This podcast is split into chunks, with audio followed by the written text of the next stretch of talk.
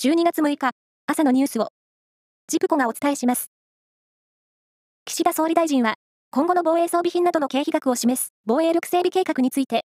来年度から5年間の総額をおよそ43兆円とすると決定しました。東京電力福島第一原子力発電所の事故に伴う、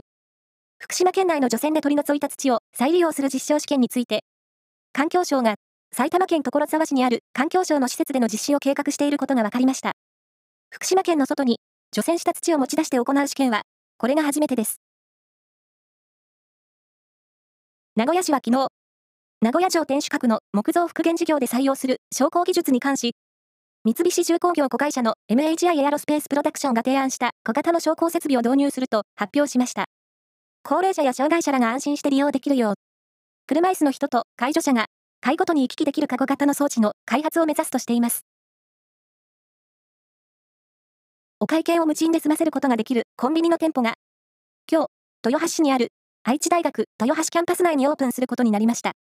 無人決済店舗がオープンするのは東海地方で初めてで、大学内にできるのは全国で初めてだということです。フィギュアスケート男子のオリンピック金メダリストで、プロに転向した羽生結弦さんが単独の東京ドーム公演を来年2月26日に開催することが分かりました。スケーターでは史上初めてとなります。ラグビーのファン拡大を目指し、日本ラグビー協会とリーグワン、それにソニーグループが出資し、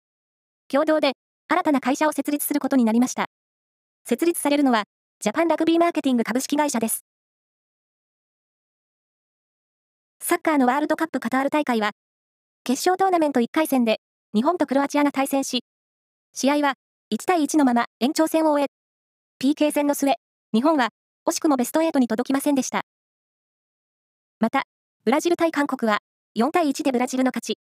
これでアジア勢は大会16日目で姿を消しました。以上です。